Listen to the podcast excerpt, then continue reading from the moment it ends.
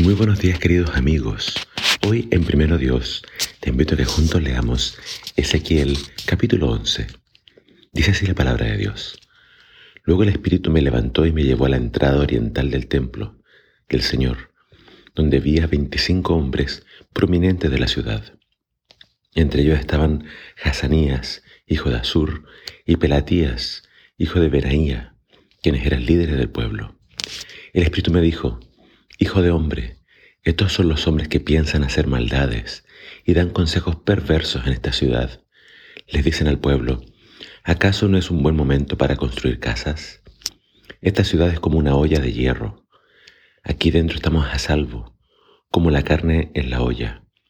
Por tanto, hijo de hombre, profetiza contra ellos en forma clara y a viva voz. Entonces vino sobre mí el Espíritu del Señor y me ordenó que dijera, esto dice el Señor a los habitantes de Israel. Yo sé lo que ustedes hablan, porque conozco cada pensamiento que les viene a la mente. Ustedes asesinaron a muchos en esta ciudad y llenaron las calles con cadáveres. Por tanto, esto dice el Señor soberano. Es cierto que esta ciudad es una olla de hierro, pero los trozos de carne son las víctimas de la injusticia de ustedes. En cuanto a ustedes, pronto los sacaré a rastras de esta olla. Les haré caer la espada de la guerra que tanto temen, dice el Señor soberano. Los expulsaré de Jerusalén y os entregaré a extranjeros que ejecutarán mis castigos contra ustedes. Serán masacrados hasta las fronteras de Israel. Ejecutaré juicio contra ustedes y sabrán que yo soy el Señor. No, esta ciudad no será una olla de hierro para ustedes, ni estarán a salvo como la carne dentro de ella. Los juzgaré, incluso hasta las fronteras de Israel, y sabrán que yo soy el Señor pues se negaron a obedecer mis decretos y ordenanzas. En cambio, han imitado las costumbres de las naciones que los rodean. Mientras yo aún profetizaba, murió de repente Pelatías, hijo de Benaía. Entonces caí rostro en tierra y clamé, Oh Señor soberano, ¿vas a matar a todos en Israel? Luego recibí este mensaje del Señor, Hijo de hombre, el pueblo que aún queda en Jerusalén habla de ti, de tus parientes, y de todos los israelitas desterrados. Dicen, ellos están lejos del Señor, así que ahora Él nos ha dado a nosotros la tierra que les pertenecía. Por tanto, diles a los desterrados, esto dice el Señor soberano, a pesar de que los esparcí por los países del mundo, yo seré un santuario para ustedes durante su tiempo en el destierro.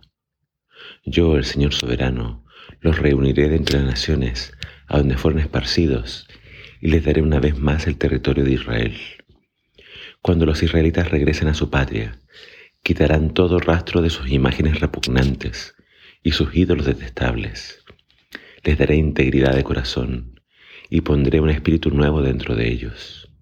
Les quitaré su terco corazón de piedra y les daré un corazón tierno y receptivo para que obedezcan mis decretos y ordenanzas. Entonces verdaderamente sea mi pueblo y yo seré su Dios. Sin, embargo, a todos los que añoren las imágenes repugnantes y los ídolos detestables, les daré su merecido por sus pecados. Yo, el Señor, he hablado. En el capítulo de hoy vemos, el capítulo termina hablando de cómo Dios abandona el templo. Lo interesante es que dice que la gloria del Señor se levanta, se retira del templo y luego se posa sobre el monte oriental. El monte que está al oriente del templo era el monte de los olivos, ese es el monte de los olivos. Y dice que ahí se posó la gloria del Señor. Eso me hace pensar que Jesús siempre le gustaba estar en ese monte y creo que esa es la razón. Así como Dios miraba de lejos Jerusalén, también lo hacía Jesús. Ambos miraban como el pueblo de Dios eh, siempre tenía esta tendencia a rechazar a Dios. Pero acá vemos una promesa. Eh, vemos la promesa de que Dios eh, eh, iba a hacer volver a los desterrados. Y entonces una vez que volvieran, Dios iba a hacer un cambio en su corazón. Iba a quitar el corazón de piedra y iba a poner un corazón sensible.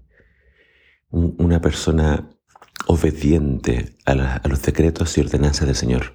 Es una persona que obedece sus mandamientos. Eso es lo que Dios siempre ha querido de su pueblo que le obedezca, que le sea fiel. Sin embargo, el pueblo que estaba aún en Jerusalén se sentía seguro, sin arrepentimiento. Ellos creían que la ciudad los iba a proteger siempre. Y entonces pensaban en hacer más males. Empezaron a hablar en contra de Ezequiel y los desterrados diciendo, ellos ya no van a volver, así que usemos sus terrenos y construyamos casas. Pero entonces Dios les dice cuál iba a ser su fin. Iban a morir.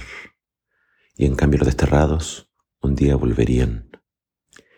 El secreto entonces está en que Dios cambie nuestro corazón de piedra.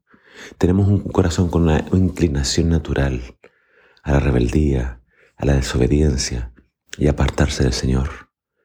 Nuestra única esperanza es de que Dios haga ese milagro en nosotros. Así que oremos y pidámosle a Dios que su Espíritu Santo nos haga sensibles a su voz y no endurezcamos nuestros corazones. Que el Señor nos bendiga.